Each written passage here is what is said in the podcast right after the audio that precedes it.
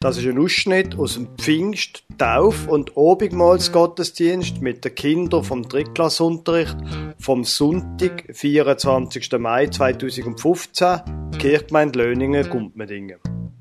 Sie hören die Pfingstgeschichte, erzählt von der Katechetin Sonja Tanner und Predigt über Johannes 14, 1 bis 27 vom Pfarrer Lukas Huber.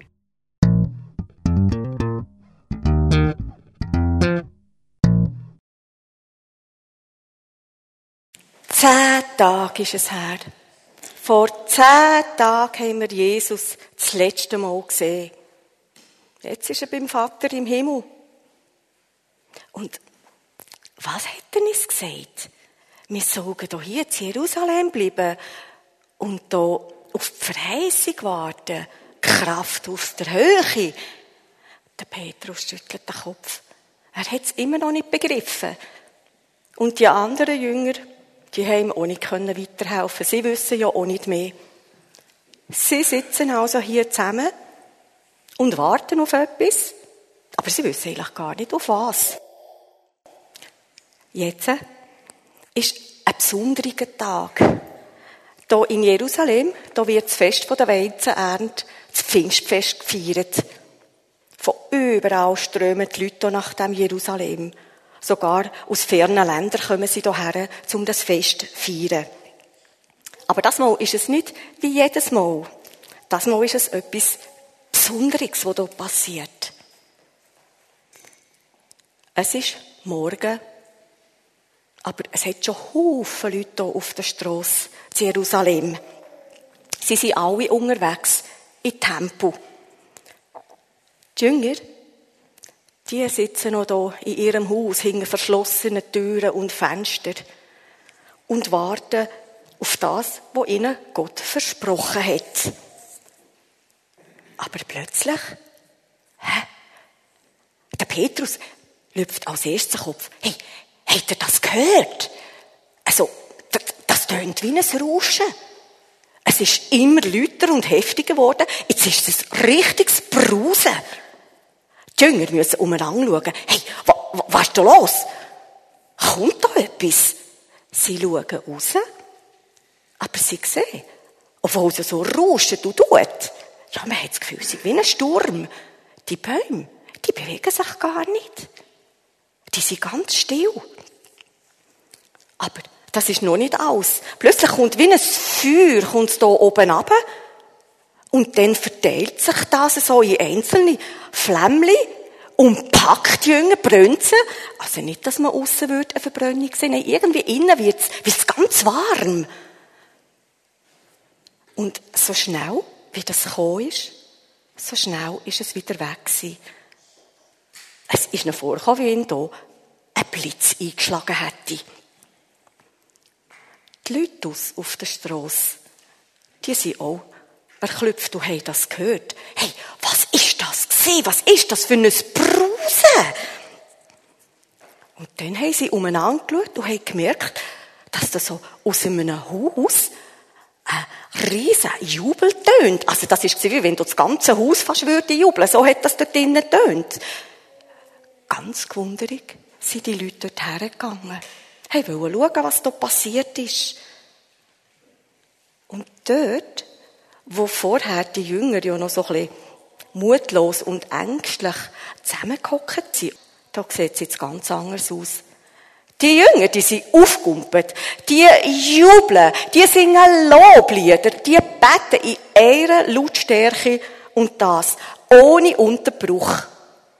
Und über ihren Köpfen, da leuchtet es richtig.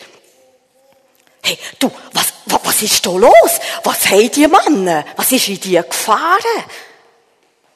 Rufen die Leute auf der Straße.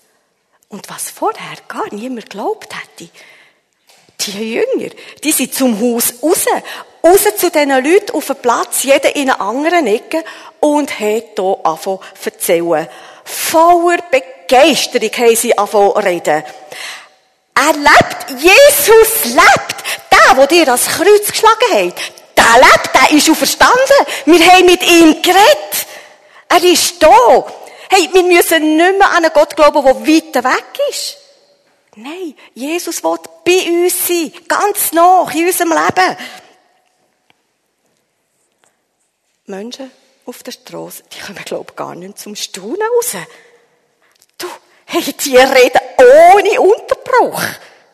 Und weißt du, was das Verrückte ist? Ich verstehe die. Ich komme zwar aus einem anderen Land, aber die reden unsere Sprache. Woher können die meine Sprache? So hat es auf der Straße. Und plötzlich hört man einen, ja, aber was muss ich denn machen? Und einer von diesen Jüngern gibt zur Antwort, versprich Gott, dass du zu ihm willst gehören und lass dich taufen und dann gehörst du zu Gott. Aus einer anderen Ecke hört man plötzlich einen, der ruft, von jetzt an will ich immer beten. Auch wenn es mir stinkt. Ich tue jeden Tag beten.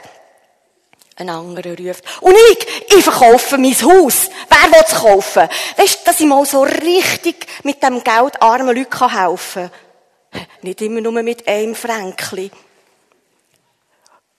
Und ein anderer sagt, ich lade mal jemanden ein, was sonst gar niemand würde einladen Aus einem anderen Ecke wieder tun ich gehe von jetzt an immer in Gottesdienst. Auch wenn ich eigentlich lieber würde ausschlafen. Ich gehe. So sind ganz viele begeistert gewesen. Sie waren Feuer und Flamme gewesen. Es ist ein neuer Geist, der Heilige Geist, wo sie erfüllt hat. Aber da hat es natürlich auch andere gehabt. Die haben gelacht. Die haben gespöttelt und Witze gemacht. hey, die sind doch besoffen. Am Morgen früh schon besoffen. Ich meine, einer, der sein Haus verkauft, um den armen Leuten zu helfen. Oder einer, der jeden Sonntag in den Gottesdienst gehen will. Der spinnt doch. Also, da kannst du nur besoffen sein. Der Petrus hat das natürlich auch gehört und hat gesehen, dass die Leute verwirrt waren und ist da so auf einen Wagen aufgeklettert, wo gerade dort gestanden ist. Hey, Leute, hört, ich will euch erklären, was hier passiert ist. Ich will euch sagen, was der Sturmwind und die Feuerflammen sollen bedeuten. Der Wind, den sieht man nicht. Aber man sieht, was er macht. Man sieht also, wenn er so ein Segelschiff vorantreibt. Das kann man sehen. Oder man sieht auch Bäume, die hin und her gehen, wenn er bloßt. Man hört nur, dass er da ist. Man hört ihn rauschen. Oder? Man hört, wenn er da an diesen Fensterläden rüttelt, dass so richtig klappert. Und genauso kann man Gottes Geist auch nicht sehen. Man kann nur sehen, was er macht, was der Heilige Geist bewirkt. Man kann sehen, ob es da Menschen gibt, die beten, die ihre Sachen teilen, die auf Gott hören, die staunen, dass Gott seinen Sohn hat sterben lassen, aber auch wieder auferstehen lassen. Und dann weiss man, Gottes Geist ist am Werk. Feuer aber, das erinnert uns daran, dass der Geist von Gott kommt. Und der unsichtbare Heilige Geist, der hat uns heute getroffen. Er hat unser Herz verändert. Und überall, wo ihr jemanden findet, der noch betet, auch wenn das heute die meisten nicht mehr machen. Da hat der Heilige Geist ein Herz verändert.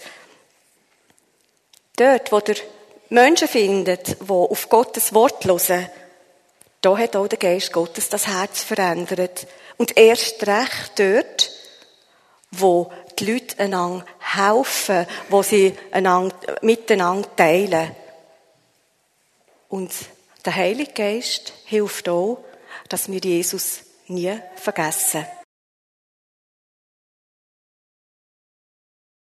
Für den heutigen Pfingstsonntag wird von der Predigtextordnung ein paar Vers aus dem Johannesevangelium vorgeschlagen. Ich lese ein bisschen mehr als der reine Predigtext von der Perikopenordnung. Johannes 14, 15 bis 27.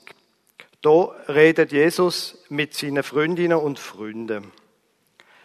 Wenn ihr mich liebt, werdet ihr meine Gebote halten. Und der Vater wird euch an meiner Stelle einen anderen Helfer geben, der für immer bei euch sein wird. Ich werde ihn darum bitten. Er wird euch den Geist der Wahrheit geben, den die Welt nicht bekommen kann, weil sie ihn nicht sieht und nicht kennt. Aber ihr kennt ihn, denn er bleibt bei euch und wird in euch sein. Ich werde euch nicht als hilflose Weisen zurücklassen. Ich komme zu euch. Nur noch kurze Zeit, dann sieht die Welt mich nicht mehr. Ihr aber werdet mich sehen und weil ich lebe, werdet auch ihr leben. An jenem Tag werdet ihr erkennen, dass ich in meinem Vater bin und dass ihr in mir seid und ich in euch. Wer sich an meine Gebote hält und sie befolgt, der liebt mich wirklich. Und wer mich liebt, den wird mein Vater lieben, und auch ich werde ihn lieben und mich ihm zu erkennen geben. Da fragte ihn Judas, der andere Judas, nicht Judas Iskariot, Herr, wie kommt es denn, dass du dich nur uns zu erkennen geben willst und nicht der Welt? Jesus gab ihm zur Antwort, wenn jemand mich liebt, wird er sich nach meinem Wort richten. Mein Vater wird ihn lieben und wir werden zu ihm kommen und bei ihm wohnen. Wer mich nicht liebt, richtet sich nicht nach meinen Worten. Und was ich euch sage, ist nicht mein Wort. Ihr hört das Wort des Vaters, der mich gesandt hat. Diese Dinge sage ich euch, solange ich noch bei euch bin. Der Tröster, der Heilige Geist, den der Vater in meinem Namen senden wird, wird euch alles weitere lehren und euch an alles erinnern, was ich euch gesagt habe. Was ich euch zurücklasse, ist Frieden. Ich gebe euch meinen Frieden. Einen Frieden, wie ihn die Welt nicht geben kann. Lasst euch durch nichts in eurem Glauben erschüttern und lasst euch nicht entmutigen. Liebe gemeint, Jesus hat ziemlich gehabt mit dem Helfer, mit dem Tröster. Immer wieder redet er im Johannesevangelium von dem Tröster. Und ein bisschen merkwürdig ist der Zusammenhang, wo das drinnen steht. Im Kapitel gerade vorher, vor dem Kapitel 14, wo der Predigtext aus ist, im Kapitel vorher, da hat Jesus angekündigt, dass einer von seinen Freunden ihn werde verroten und dass er selber bald werde gewaltsam ums Leben kommen. Und im Kapitel nach unserem Predigtext, da kommt der Tröster im gleichen Atemzug daher, wie die Ankündigung, dass auch seine Jünger, seine Freunde einmal werden verfolgt werden. Das ist ziemlich merkwürdig. Was für ein Trost ist denn das, wenn jemand verfolgt und gewaltsam zu Tod kommt und seine Freunde auch verfolgt werden. Sehr merkwürdig. Wenn man sich dann allerdings genau überlegt, dann wird ziemlich klar, das ist sehr realistisch, was der Jesus sagt. Wir leben noch heute in einer Welt voll von Bedrängnis und von Disharmonie die letzten Tage, die letzten Monate und ja, mit diesen Todesfällen in Löningen und Gumpmedingen, wir sind angefochten. Wir sind, wie es schon im 8. Jahrhundert in einem Antiphon heißt, media vita in morte sumus, mitten im Leben sind wir vom Tod umgeben. Das ist einfach so. Auch an einem Taufsonntag. Wenn Jesus vom Tröster redet, dann tut er auch Bedrängnis, Schwierigkeiten tut er ankündigen. Aber eigentlich redet er nicht von den Schwierigkeiten. Das ist nicht sein Thema. Sondern sein Thema ist der Trost. Wir brauchen Frieden und Ruhe. Das, was er hier verkündigt. Ich gebe euch meinen Frieden, einen Frieden, wie ihn die Welt nicht geben kann. Wir brauchen Trost.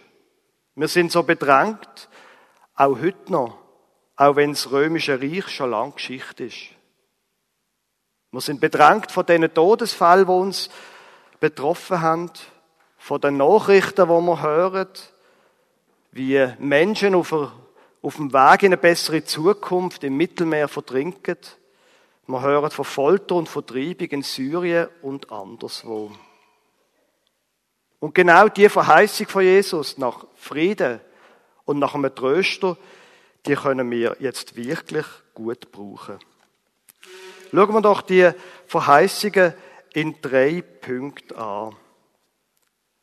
Erster Punkt, da sagt Jesus im Vers 16, der Vater wird euch an meiner Stelle einen anderen Helfer oder Tröster geben, der immer bei euch sein wird. Ich werde ihn darum bitten. Der Tröster, der bleibt in Ewigkeit, der bleibt immer bei uns. Der Tröster ist nicht so flatterhaft, wie ich das manchmal bin in meinen Gefühlen. Manchmal, ich will ehrlich sein, manchmal bin ich ganz verwirrt. Ich weiß nicht mehr, wie ich mich entscheiden soll. Ich weiß nicht mehr, was ich soll denken, fühlen und tun. Aber der Tröster, wo Jesus verheißt, der ist immer da. Und er tröstet genau in dem Gewühl von meinen Gefühlen und von meinen Taten. Ich weiß wegen dem nicht einfach schnippschnapp alles, aber er ist immer da und er tröstet. Zweitens im Vers 17. Er wird euch den Geist der Wahrheit geben, den die Welt nicht bekommen kann, weil sie ihn nicht sieht und nicht kennt.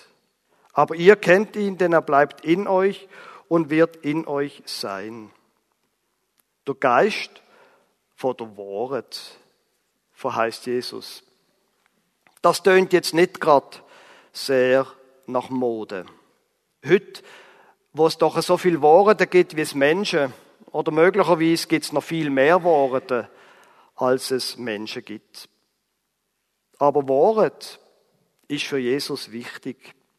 Im Kapitel 8 vom gleichen Johannesevangelium sagt er, ihr werdet die Wahrheit erkennen und die Wahrheit wird euch frei machen. Mit dem Geist vor der Wahrheit, da erfahren wir die Wahrheit über uns selber. Und das ist manchmal ein bisschen schmerzhaft. So die Sicht, wir haben unsere Macken und Fehler, wir sind schuldig. An dieser Wahrheit aber, glaube ich, führt kein Weg vorbei, wenn man von Gott redet. Dafür gibt es keinen Schwumm zum einfach drüber wischen, sondern nur der Kenntnis, es ist einfach so, es ist wahr. Aber bei dem bleibt Jesus nicht stehen, wenn er vom Geist von der Wahrheit redet. Die Wahrheit soll uns frei machen, heißt sagt er. Wir sollen frei sein. Wir müssen unsere Fehler nicht kompensieren, mit Leistung zum Beispiel, sondern wir müssen uns unsere Fehler vergehen lassen. Für das ist Jesus auf die Welt gekommen, sagt er immer wieder. Das, das ist die Wahrheit von Jesus. Die Wahrheit ist eine Beziehung, eine Person. Wenn jemand mich liebt, wird er sich nach meinem Wort richten. Mein Vater wird ihn lieben und wir werden zu ihm kommen und bei ihm wohnen. Die Wahrheit, wie Jesus sie versteht, ist eine Beziehung, nicht ein wissenschaftliches Forschungsergebnis. Der Petrus vorher, wir haben es in dieser Geschichte gehört, der liefert auch keine wissenschaftliche Erkenntnis, wie so etwas geht. Das macht er nicht. Das mit den Feuerzungen und dem, dass die Jünger plötzlich andere Sprachen haben können reden. Er macht etwas anderes. Er redet von Jesus. Kommt zu ihm und ihr werdet erleben, dass er euer Leben verändert. Gott bietet euch seine Liebe an. Es ist im Glauben ein bisschen wie mit den Kindern. Die Wahrheit ist nicht abstrakt, sondern eine Beziehung. Die Wahrheit in der Beziehung zu unseren Kindern, das sind nicht Worte, sondern das ist das, wenn die Kinder spüren und erleben, dass wir für sie da sind, dass wir sie lieben, dass wir zu ihnen stehen.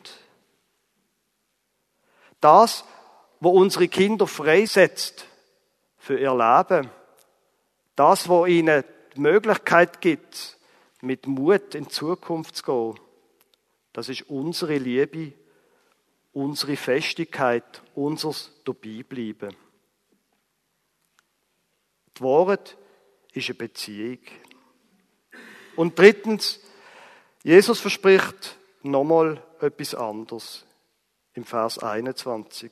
Wer mich liebt, den wird mein Vater lieben. Und auch ich werde ihn lieben und mich ihm zu erkennen geben. Die Liebe von Gott, die kann man erkennen. Die Liebe von Gott ist spürbar. Die Jünger haben das erlebt. So wie Jesus den Ausgestoßenen begegnet ist, den Bedrängten wie er der Versager und der Kranken begegnet ist. So begegnet er heute uns. Die Liebe ist noch heute erlebbar. Wir müssen uns nur dieser Liebe aussetzen. Zum Beispiel, indem wir eben auf Gott losen, mit ihm redet, indem wir mitfeiern, dort, wo von ihm geredet wird, bis vorher in der Geschichte dreht davon war. Wegen dieser Liebe hat Gott, hat Jesus auch die Gemeinde gestiftet. Die Liebe von Gott ist Begegnung. Die Worte von Gott ist Liebe. Und die Liebe von Gott, die hat menschliche Hand und hat menschliche Füße. Es ist absolut logisch gewesen, dass sich gerade an Pfingsten die Gemeinde bildet hat. Glaube kann man nur gemeinsam. Liebe hat immer mit anderen zu tun, mit Mitmenschen.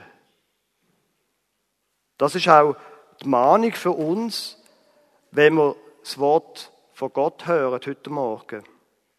Die Liebe von Jesus, die hat unser Maul. Die Liebe von Jesus hat unsere Ohren und unsere Zunge und unsere Hand.